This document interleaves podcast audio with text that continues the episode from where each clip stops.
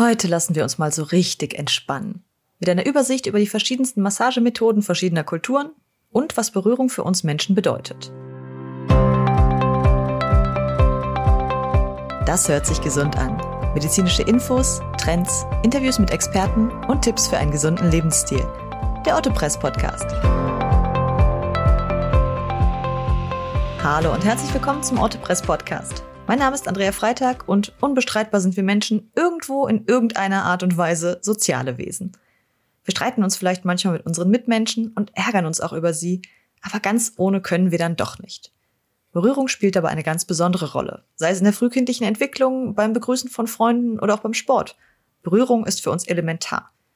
Eine Berührung hat unheimlich viel mit gegenseitigem Vertrauen zu tun. Also wir lassen uns eigentlich nur gerne von Menschen berühren, äh, denen wir vertrauen und denen wir uns verbunden fühlen. Wenn es auf der Straße oder in der Bahn zum Beispiel jemand näher als auf Armlänge kommt, äh, ja, insbesondere wenn sich die Gesichter dann sehr nahe kommen, das ist überaus unangenehm. Aber mit dem eigenen Partner zum Beispiel ist Nähe unerlässlich und kann uns sehr glücklich machen. Das hat etwas mit den Reaktionen in unserem Körper zu tun.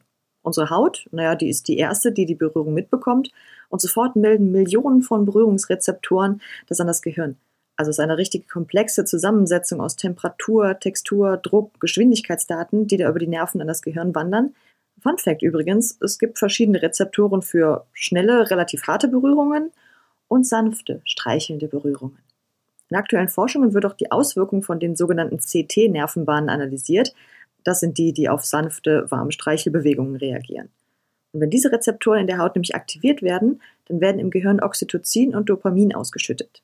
Und diese beiden Hormone machen uns dann ein gutes Gefühl und reduzieren vor allem Stress. Atmung und Herzschlag werden ebenfalls verlangsamt. Wir beruhigen uns. Also durch diese wohlgemeinte Berührung wissen wir als entweder gehetztes Beutetier oder als enthusiastischer Jäger, es ist alles gut. Wir sind in Sicherheit, wir dürfen uns entspannen. In wissenschaftlichen Studien wurde ermittelt, dass eine Berührung mit so ungefähr 1 bis 10 Zentimeter pro Sekunde als angenehmes Streicheln empfunden wird, bei einer optimalen Wohlfühltemperatur von 32 Grad Celsius. Ja, und wer sich jetzt fragt, oh Gott, mache ich das denn dann überhaupt richtig? Keine Sorge.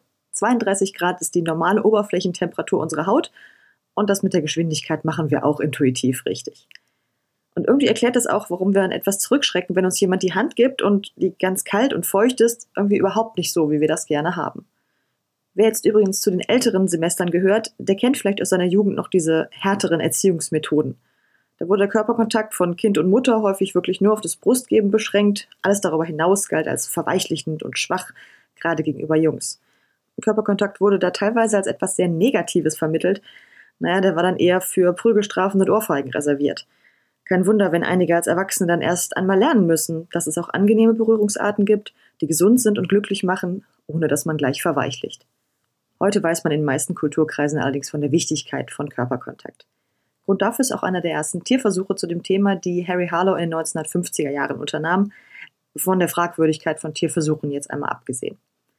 In Harlows Versuch wurden Rhesusaffenbabys von ihren Müttern isoliert und dann mit zwei Mutterattrappen in einen Käfig gesetzt. Die eine Attrappe war ein kaltes, ungemütliches Drahtgeflecht mit eingebauter Milchquelle, die andere Drahtattrappe war mit flauschigem Fell überzogen. Und das Ergebnis? Die Affenkinder gingen zwar für die Milch zu der Drahtversion, doch für alles andere, also fürs Schlafen, fürs Kuscheln, den Aufenthalt, gingen sie zu der weichen, flauschigen Mutter. Sie mieden den Kontakt zum kalten Draht wirklich immer, wenn es möglich war.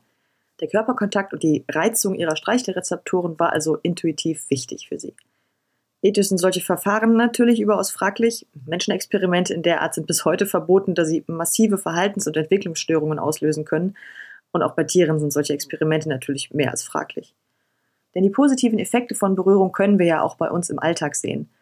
Wenn wir uns zum Beispiel in einer persönlichen Krise befinden, sind tröstende Worte zwar die eine Sache, aber auch einfach mal in den Arm genommen zu werden, hat eine ganz andere Qualität. Das sorgt nämlich für Glückshormone und ist sogar gut für das Immunsystem. Doch was, wenn wir all diese positive Berührung nicht erfahren?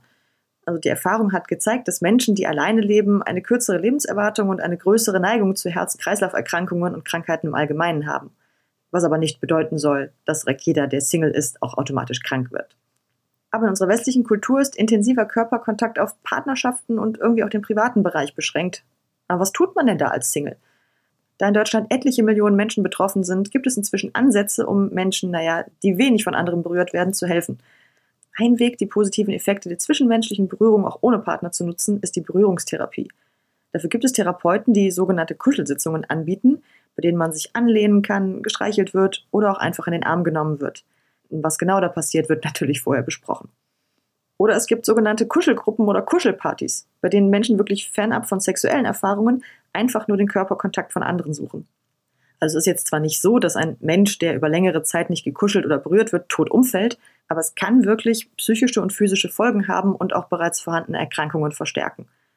Allerdings geht nicht jeder, der einsam ist, hin und kuschelt einfach fremde Menschen. Das entspricht meistens nicht so ganz unserer Vorstellung von Vertrautheit und Sicherheit. Aber kein Problem, denn unsere Streichelrezeptoren reagieren nicht nur auf menschliche Kontakte, sondern auch auf Tiere. Und die reagieren auch auf unser Streicheln. Tiere haben nämlich ebenfalls diese besonderen Streichelnervenbahnen und auch bei denen wird durch Streicheln oder Berührung von Artgenossen ein Glückshormon ausgeschüttet. Und wir freuen uns natürlich, wenn wir sehen, dass der Vierbeiner sich freut. Also eine Win-Win-Situation. Aber bei allen emotionalen Wichtigkeit der Berührung, wir Menschen als alte Geschäftsmänner und Frauen haben schon etliche Wege gefunden, Berührungen zu institutionalisieren, also für Geld erwerblich zu machen. Zum Beispiel in Form von Massagen. Massagen können Nebeneffekte von Krebsbehandlungen oder anderen schwerwiegenden Erkrankungen nachgewiesenermaßen lindern. Massagen helfen, Depressionen entgegenzuwirken, Schmerzen zu lindern, Ängste abzubauen.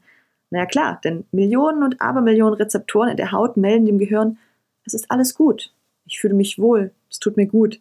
Es wird sich gut um mich gekümmert, ich bin in Sicherheit. Wenn so viele Rezeptoren das sagen, denkt sich das Hirn, da muss ja irgendwas dran sein. Es ist also nicht die Berührung allein, die da heilt, sondern die Verbindung mit den positiven Emotionen, die gute Verarbeitung im Gehirn. Das klappt nachgewiesenermaßen sogar bei Mäusen. Da hat man in Experimenten eine Gruppe von Mäusen eine Woche lang massiert und festgestellt, dass ihr Immunsystem besser funktionierte als das von ihren nicht massierten Artgenossen. Bei Menschen kann man zwar auch durch regelmäßige Berührung für weniger Aggressionen sorgen, aber Achtung, also es muss wirklich eine von beiden Seiten gewollte Berührung sein. So manche Chefs oder Lehrer, die legen einem Angestellten gerne mal ganz vertrauensvoll eine Hand auf die Schulter, um ihre Nähe und Freundlichkeit und Verbundenheit zu zeigen. Ja, aber wenn der andere das nicht will, äh, hat das den gegenteiligen Effekt. Für viele ist der Körperkontakt eine eindeutige Grenze, die sie wirklich nur von ausgewählten Menschen überschreiten lassen. Und da zählt der Chef als Inbegriff der Arbeitswelt manchmal nicht dazu. Ganz andere Sitten herrschen da in Teamsportarten. In Studien wurde auch herausgefunden, dass regelmäßiger Kontakt, also auf die Schulter klopfen, umarmen und so weiter, den Zusammenhalt und das Vertrauen im Team fördern. Laut der Touchy-Team-Studie, in der die Leistung von Teams mit viel und wenig von diesen anfeuernden Berührungen verglichen wurde, da reichte schon eine Sekunde Körperkontakt aus, um Danke, Mann, weiter so, mach dir nichts draus oder Ey, morgen ist auch noch ein Tag oder Super, das hast du richtig gut gemacht zu übermitteln also natürlich in Abhängigkeit von der Situation und dem entsprechend passenden Gesichtsausdruck. Eine einzige Sekunde, die also über Team- oder Einzelkämpfer entscheidet. Und jetzt denken wir bitte mal alle daran, was passiert, wenn im Fußball ein Tor fällt. Das sind eine Menge Leute und eine Menge Sekunden.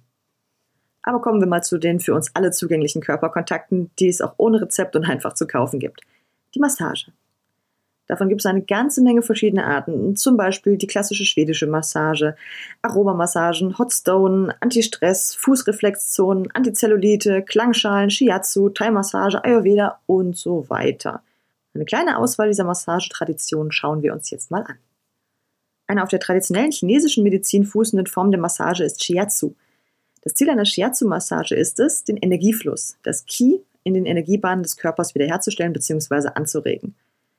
Die Energiebahn nennt man Meridiane und die Massage einzelner Punkte, die auf diesen Meridianen liegt, basiert auf der Kunst der Tuina-Massage, einer noch älteren Methode der chinesischen Medizin. Tui im Chinesischen bedeutet schieben, nah ist ein Griff oder Zug und naja, genau das ist es, was bei der Massage getan wird. Bei der Tuina-Massage wird an den Muskeln und Meridianen entlang gestrichen, Akupunkturpunkte werden gedrückt, es wird geschoben, gerollt, gerieben und manchmal auch mit Handkante oder Ellbogen gearbeitet. Dementsprechend kann eine Tuina-Massage auch schon mal so ein bisschen wehtun und über das angenehme Berührungsmaß hinausgehen. Aber das Ziel, also die Aktivierung des Kieflusses im Körper, der dann Regeneration und alles ankurbelt, sorgt dann langfristig immerhin für Wohlbefinden. Shiatsu ist eine etwas sanftere Art der Tuina-Massage und dreht sich um rund 400 Punkte, die über alle Meridiane verteilt sind. Das Besondere an östlichen Massagen ist die Wichtigkeit der inneren Haltung des Massierenden. Es wird davon ausgegangen, zum Beispiel im Shiatsu, dass der Massierende mit sich im Reinen sein sollte, ganz zentriert um mit seiner Energie die Blockaden bei anderen lösen zu können. Das heißt, vor Beginn einer richtigen Shiatsu-Massage wird der Shiatsu-Meister den zu Massierenden einiges fragen, also vielleicht auch den Puls ertasten, quasi als Anamnese, damit er weiß, wo der Schuh drückt, welcher Meridian vielleicht gestört ist und wo er mit der Massage ansetzen muss. Also Einflüsse wie Stress oder das Verharren in Emotionen oder Situationen, die gelten als Faktoren, die den Energiefluss stören und dadurch auch das emotionale Gleichgewicht stören. Unsere Lebensfreude und unsere Gesundheit werden dadurch auch negativ beeinflusst, so die Theorie. Daher geht es im Shiatsu dann darum, diese Faktoren zu beseitigen. Außerdem sind Massagen und Berührungen eine hervorragende Möglichkeit, das vegetative Nervensystem anzusprechen. Das ist dann so quasi unser Unterbewusstsein, das wir nicht direkt steuern können, das aber zum Beispiel auf Stress reagiert mit Magenproblemen, Herzrasen, Problemen mit Haaren und Haut und solchen Dingen. Aber es reagiert auch auf Entspannendes, wie zum Beispiel die Massagen. Also ist diese Form der Berührung hervorragend geeignet, dem oft vernachlässigten vegetativen Nervensystem mal etwas Gutes zu tun. Ein Shiatsu-Masseur wird die Akupunkturpunkte vor allem mit seinen Daumen bearbeiten. Meist wird dieser ausgeübte Druck dann so fünf bis sieben Sekunden lang aufrechterhalten, und zwar richtig mit Körpereinsatz, nicht nur mit der Kraft der Arme und Hände. Der Shiatsu-Masseur achtet aber auch ganz genau auf den Atem des Patienten und synchronisiert seinen Druck damit. Also wir erkennen, eine richtige Massage, das ist schon etwas Persönliches. Natürlich ersetzen Shiatsu oder auch andere Massagen keine Therapien bei schweren Erkrankungen, aber sie können beruhigend und regenerierend wirken und auch prophylaktisch gegen so viel Stress verursachende Krankheiten. Was sich ebenfalls mit der Bearbeitung spezieller Punkte befasst, sind die Akupunktur selbst und die Moxibustion. Das sind ebenfalls Methoden der traditionellen chinesischen Medizin, nur dass die Reize bei der Akupunktur durch kleine Nadeln und bei der Moxibustion durch Wärme gesetzt werden. Manchmal werden sogar auch beide Verfahren kombiniert.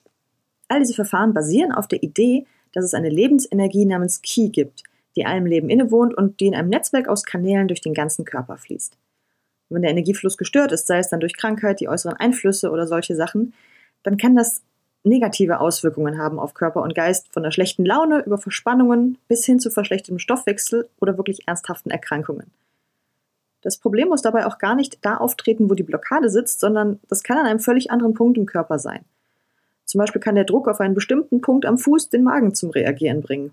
Oder ein Druck an der Hand hilft gegen Kopfschmerzen. Die Kenntnis, welcher Punkt mit welchem Organ und Körperteil verbunden ist, ist ziemlich komplex und eins der Geheimnisse des Shiatsu. Aber die Kunst der Akupressur bezieht sich auf die gleichen Punkte, nur dass hier mit Daumen statt Nadeln für die Stimulation gesorgt wird. Der Vorteil der Akupressur, wenn man weiß, wo man drücken muss, kann man die in manchen Fällen auch zu Hause selber machen. Zum Beispiel als Akuthilfe gegen Kopf- und Rückenschmerzen, Tinnitus, Verspannungen, Nervosität, Übelkeit und so weiter. Auch in Indien gibt es eine spezielle Form der Massage, die auf den Prinzipien des Ayurveda beruht, zu dem auch das Yoga gehört. Im Indischen heißen die Lebensenergien allerdings Dosha, die Energiebahn Nadis und die Druckpunkte Mamas. Auch für eine ayurvedische Massage wird sich vorbereitet. Da wird dann festgestellt, was für ein Typ man ist, was die Beschwerden sind und dann folgt eine Massage mit oder ohne Öl am Rücken oder zum Beispiel auch speziell im Gesicht. Hier sind die Bewegungen dann eher sanft und fließend, als wolle man mit diesen fließenden Bewegungen dem inneren Energiefluss wieder eine normale Geschwindigkeit und Richtung geben. Quasi als würde man das Wasser im Flussbett leiten. Und auch in Thailand gibt es Massageverfahren, die das Wohlbefinden und die Gesundheit steigern sollen. Allerdings ist eine klassische Thai-Massage keine Entspannungsmassage, sondern eher sehr, sehr starkes Dehnen.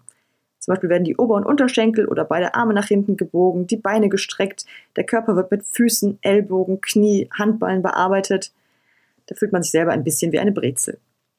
Im Übrigen werden auch in der Thai-Massage diese Akupressurpunkte Marma-Punkte genannt.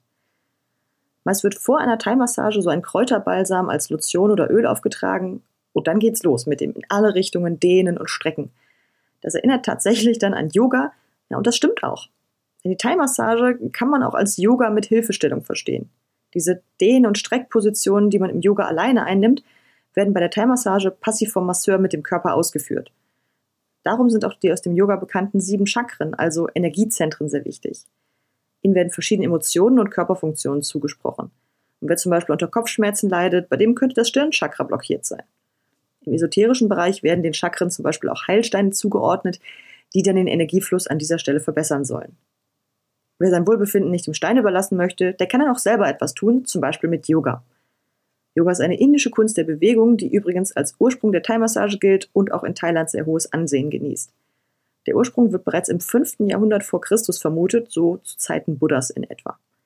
Aber da die Überlieferung der Techniken immer nur mündlich erfolgte, gibt es keine Zeitzeugnisse, durch die man das haptisch belegen könnte. In der Thai-Massage werden die Yoga-Bewegungen dann aber auch noch um den Druck auf die Energiepunkte ergänzt. Und auch bei der Thai-Massage kommt es auf die innere Einstellung des Massierenden an. Im südlichen Buddhismus gibt es diesen Begriff Metta, der bedeutet so viel wie liebende Güte und heißt, dass der Massierende positive Gefühle mit in die Massage einfließen lässt. Unserer westlichen Wissenschaft ist dieses östliche Energiebahnkonzept zwar bekannt, aber wirklich anerkannt oder nachgewiesen ist es dann nicht. Was die Wissenschaft aber zugesteht, ist die positive Wirkung von Massagen und Bewegung auf den menschlichen Körper.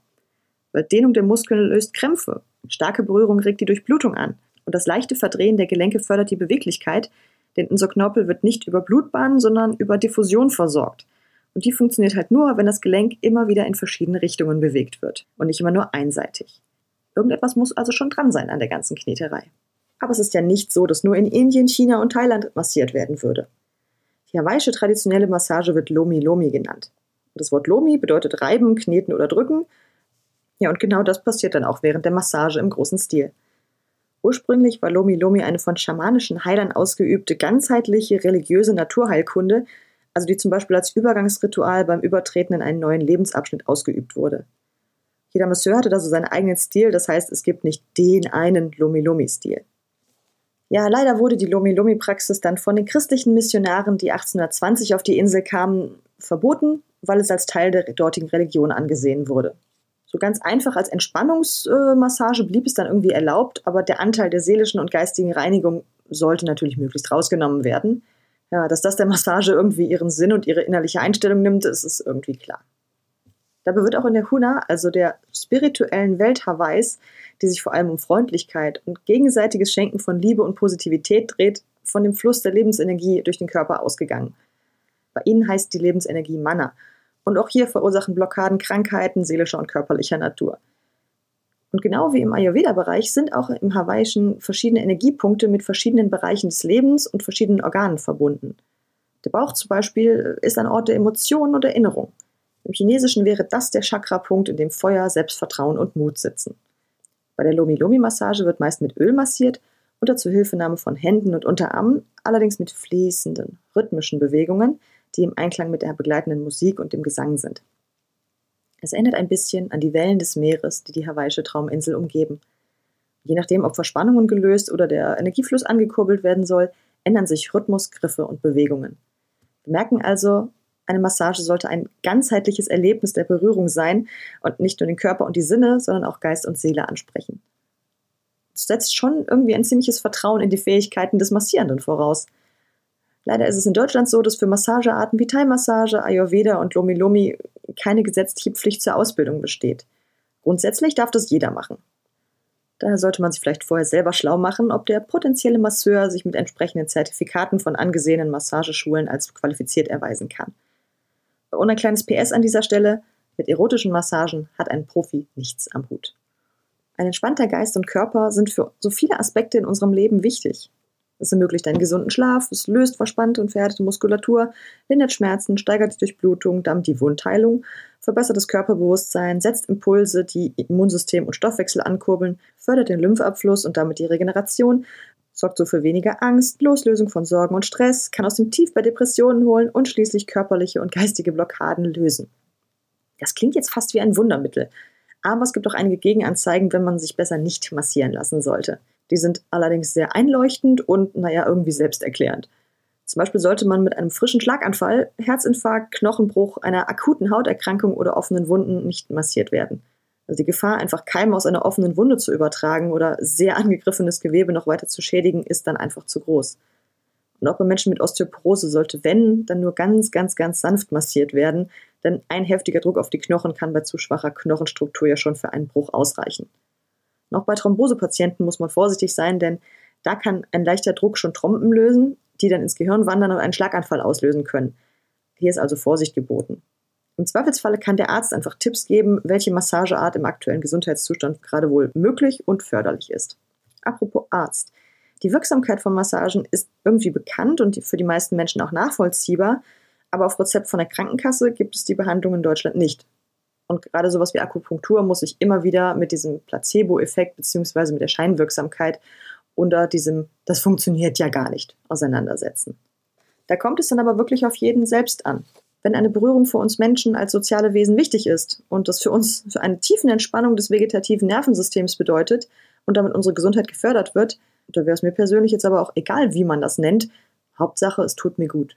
Aber in Deutschland scheint das mit der Entspannung eh so eine Sache zu sein. Das Einzige, was es bei uns traditionell in dieser Richtung gibt, sind Physiotherapie und Lymphdrainage. Ja, die Lymphdrainage ist typisch deutsch irgendwie, Teil der sogenannten komplexen physikalischen Entstauungstherapie zur Behandlung von Lymph- und Lymphödem-Patienten. Meist werden dann kreisende, sanfte Bewegungen mit gestreckten Händen auf die Haut übertragen. Die Haut wird quasi großflächig geschoben, angestupst, um das Gewebe anzuregen und das Ödem, also den blauen Fleck, schneller abzubauen. Das heißt, bei der Lymphdrainage geht es nicht um Entspannung und Durchblutungsförderung, sondern um Arbeitsanreize für die Bewegung und Haut. Also zum Beispiel, damit der gebrochene Fuß schneller abschwillt, die Lymphen ein bisschen flotter laufen und dann kann man bald wieder arbeiten gehen. Aber keine Sorge, ganz so grobe Klötze sind wir in Deutschland dann doch nicht. Also auch die klassische schwedische Massage ist in Deutschland verbreitet, wenn auch nicht im medizinischen Sektor. Da wird dann fröhlich mittels Streichen, Kneten, Dehnen, Klopfen und Klatschen Durchblutung und Stoffwechsel gefördert. Scheinbar ist in unserer deutschen Lebensorganisation keine Zeit für aktives, bewusstes Entspannen, bei dem man sich Zeit nimmt für Gefühl, Geist und Körper. Aber keine Sorge, es geht noch härter und noch effizienter. Aktuell sind die sogenannten Massage Guns in. Das sind in Amerika entwickelte Geräte, die mittels eines ziemlich starken Motors und eines ball- oder gabelförmigen Aufsatzes mit durchschnittlich 3000 Schlägen pro Minute Impulse in den Körper jagen. Im Vergleich zu den ruhigen, wellenartigen Lomi-Lomi-Massagen mit hawaiianischen Klängen im Hintergrund, da fühlt man sich bei den 50 bis 100 Dezibel lauten Massage Guns irgendwie an einen Presslufthammer erinnert. Die Massagegun soll dann ultraschnelle Resultate liefern, da jede Verspannung im Bindegewebe wirklich weggeschüttelt wird. Was das mit den Energiebahnen macht? Das ist eine gute Frage, aber die wird sicher nicht von Herstellern der Massageguns beantwortet. Die meisten Unternehmen da sind übrigens von Chiropraktikern, ehemaligen Leistungssportlern oder Wellnessvertretern gegründet worden. Einen großen Vorteil haben die Massageguns jedoch, und das ist vor allem in unserem digitalen Zeitalter nicht zu verachten, man kann sie auch alleine anwenden. Alle traditionellen Massagen mit Liebe brauchen eben einen ausgebildeten Menschen, der den Massierten so gut wie möglich entspannen möchte und auch kann. Und es braucht natürlich Zeit. Für jemanden, der gerne mehrfach am Tag oder der Woche schnell, kurzfristig Entspannungshilfe sucht, ja, für den ist die Massagegun vielleicht genau das Richtige. Auch wenn das irgendwie ein bisschen einsam klingt. Aber letztlich ist es ja von Mensch zu Mensch verschieden, was uns entspannt und was wir brauchen, um mit uns und der Welt im Reinen zu sein. Auch wenn das für die meisten tatsächlich einen positiven Kontakt zu Mitmenschen bedeutet. Das heißt jetzt aber nicht, dass man als introvertierter Mensch gleich rausgehen muss, um sofort irgendjemanden zum Umarmen zu finden, bevor man stirbt. Es heißt, dass man rausfinden sollte, was einen glücklich macht, welche Berührung gut tut und wie viel wir persönlich davon brauchen. Ein entspannter Geist und Körper haben nämlich noch keinem geschadet. Also, wie wäre es einfach mal mit einer entspannenden Massage? Man kann ja die verschiedenen Formen einfach mal durchprobieren und dann bei seinem persönlichen Favoriten bleiben. Richtig und falsch gibt es da nicht. Es kommt ganz auf dich an. Das war's für heute mit dem Autopress Podcast. Wenn euch die Folge gefallen hat, abonniert unseren Podcast und gebt ihm fünf Sterne. Vielen Dank fürs Zuhören und bis zum nächsten Mal.